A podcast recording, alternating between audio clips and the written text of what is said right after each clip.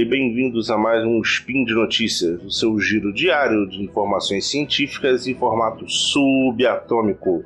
Meu nome é Matheus Berlandi. E hoje, dia 10 e Electrin ou 3 de maio. E hoje a gente vai falar um pouquinho sobre cimentos condutores. É, você já viu um cimento que conduz eletricidade? É mais uma inovação aí na, na ciência de materiais. Vamos falar um pouquinho disso aí. Mas isso tudo só depois da vinheta. Speed Notícias.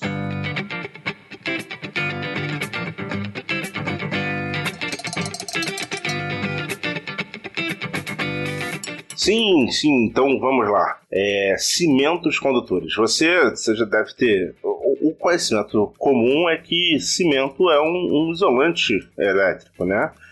Tanto que se, se, faz, se você botar um, é, estacas de, de aterramento pode, pode ser fincadas em cimento e, e cimento normalmente é um isolante elétrico. É, não, e quando eu, tô falando do cimento aqui, eu já digo já no pós-processado, né?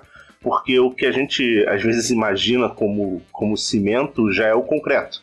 concreto é o aglomerado de, de cimento e pedra e água é, e aí, isso é o mais comum, mas tem, tem com, concreto tem diversas composições.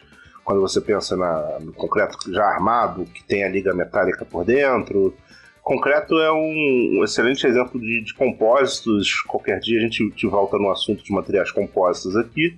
Mas um dos constituintes do, do concreto é o, o, cimento. E os que a gente usa por aqui normalmente são, são isolantes elétricos, né?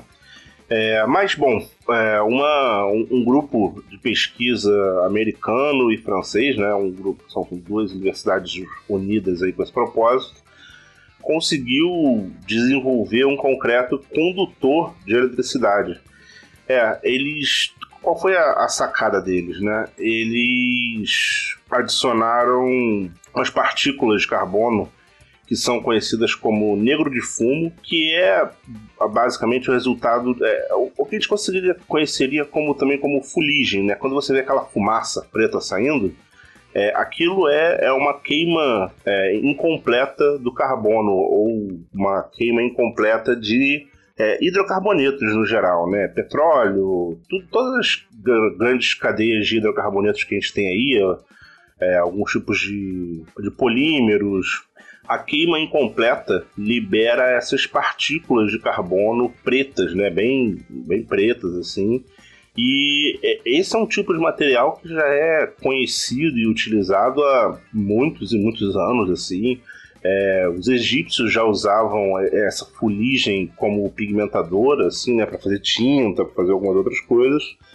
E, bom, com o avanço da, das técnicas de produção, é, esse, esse material conhecido como, como negro de fumo, ele foi também se estabilizando e hoje em dia ele é usado em diversas, diversas aplicações.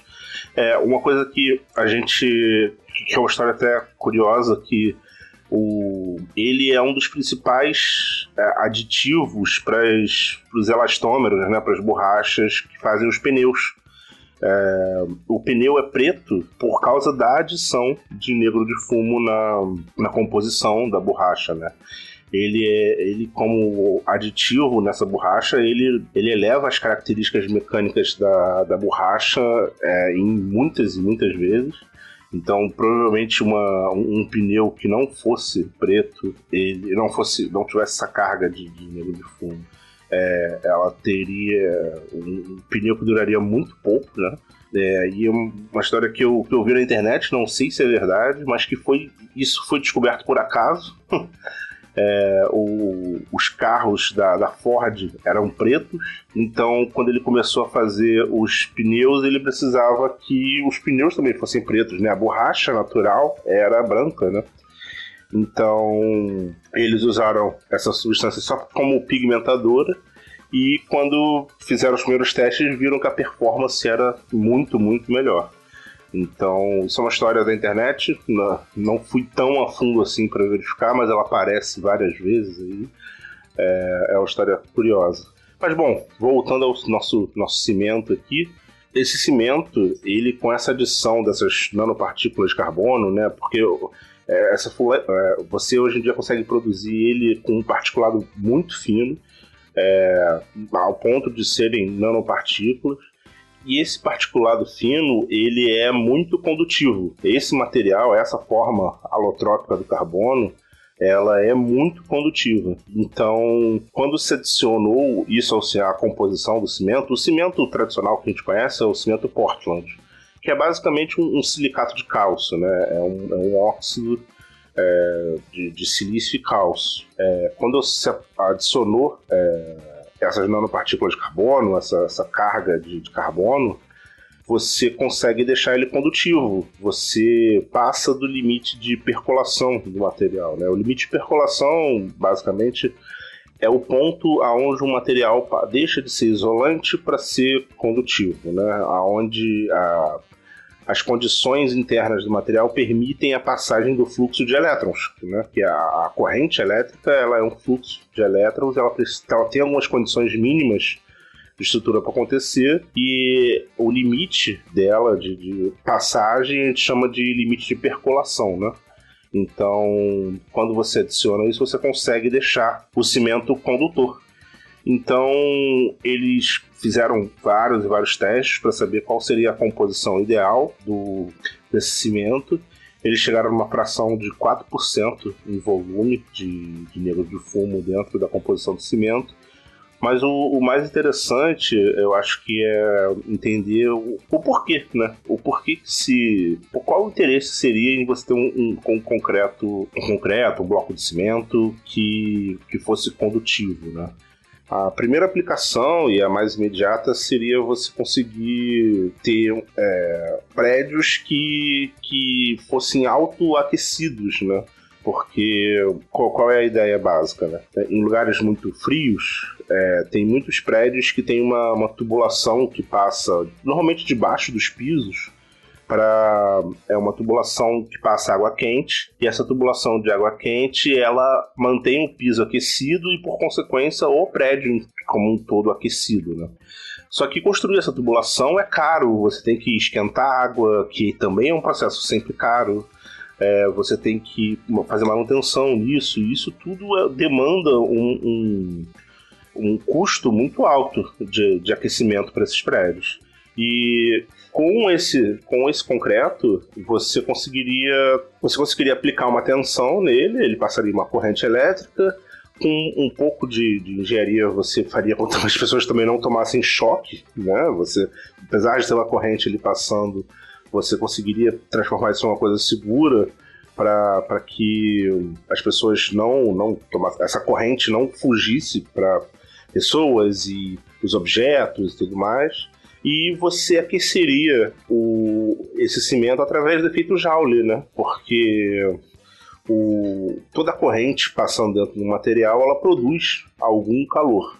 Então, quanto mais, é, quanto maior a intensidade da corrente, maior é o, é o calor que se passa. Então, maior o, o calor que, que é liberado dessa passagem de corrente. Né? Então você teria um, um prédio que, sem, sem a necessidade de tubulações, se manteria com o chão aquecido, se manteria com algum. poderia talvez as paredes serem aquecidas. É, seria uma, uma, grande, uma grande redução de custo para você aquecer esse prédio. Né? É, fora alguns outros usos também, algumas coisas mais industriais, é, alguns equipamentos que poderiam se beneficiar de uma base que também seja condutiva, algum, tem, teriam diversos usos, assim, é, é uma, uma coisa bem, uma inovação bem prática. É, às vezes as inovações em ciências dos materiais parecem uma teoria longe, inalcançável, mas essa em si, ela possui bastante aplicabilidade, assim, já imediata, né?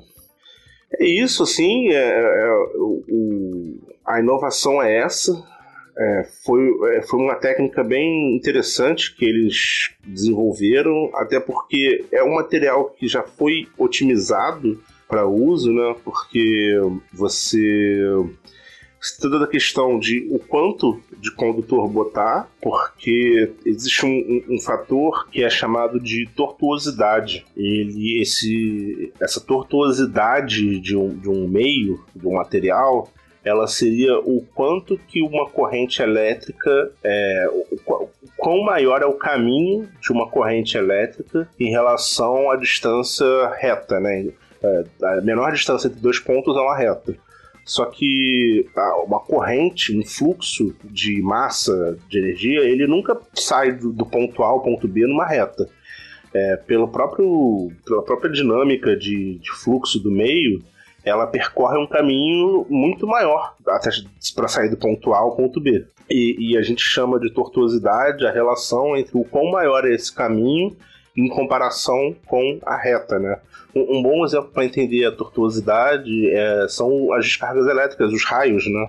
Da atmosfera, porque se você olhar o raio, ele nunca vem reto de cima para baixo, né? Ele vai desviando fazendo todo aquele caminho, e aquele caminho ele é significativamente maior do que a reta. Então, se você conseguisse medir aquele caminho em comparação com a reta que seria do ponto de origem dessa descarga até o chão, você teria o grau de tortuosidade desse material. É, então esse material ele já foi otimizado para ter uma tortuosidade adequada, porque se você botar muito condutor, a, tor a tortuosidade tende a baixar. Mas ela tem um, ela tem um patamar, ela tem um, um lugar onde não adianta você botar mais condutor que você não vai baixar esse nível, né? Então, se você botar mais condutor, você está agregando custo e você também não vai estar, tá, é, tipo, melhorando a propriedade condutiva dela, né? Então, ele já foi otimizado para ter uma tortuosidade baixa e também com a carga necessária, nem um pouco a mais do que o necessário para o funcionamento dele, né? É um, um, material aí que promete uma, uma revolução rápida para muita coisa, né? É bom identificar de olho. E lembrando que esse podcast aqui só é possível graças ao apoio de vocês que apoiam a gente aí no Padrim, no PicPay e Patreon. É, vocês que apoiam aí, ajudam a gente a fazer esse, esse serviço aí que divulgar um pouco a, palavra da ciência para todo mundo. Então, qualquer comentário, dúvida, sugestão, crítica, você faz no post lá no, no portal Deviante. É, eu estou sempre atento para tentar responder. Eu também sou redator lá no, no portal. É, dar uma conferida lá no, nos textos como um todo, né? A equipe de redatores se sente muito, muito feliz quando alguém comenta lá nos textos também, para a gente poder trocar uma ideia melhor sobre tudo isso aí. É, bom, é isso aí e até amanhã.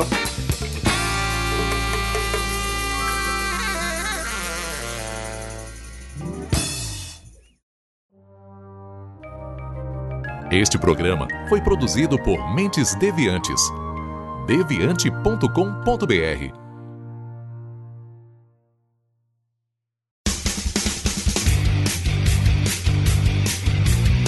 Cortes, edição de podcast.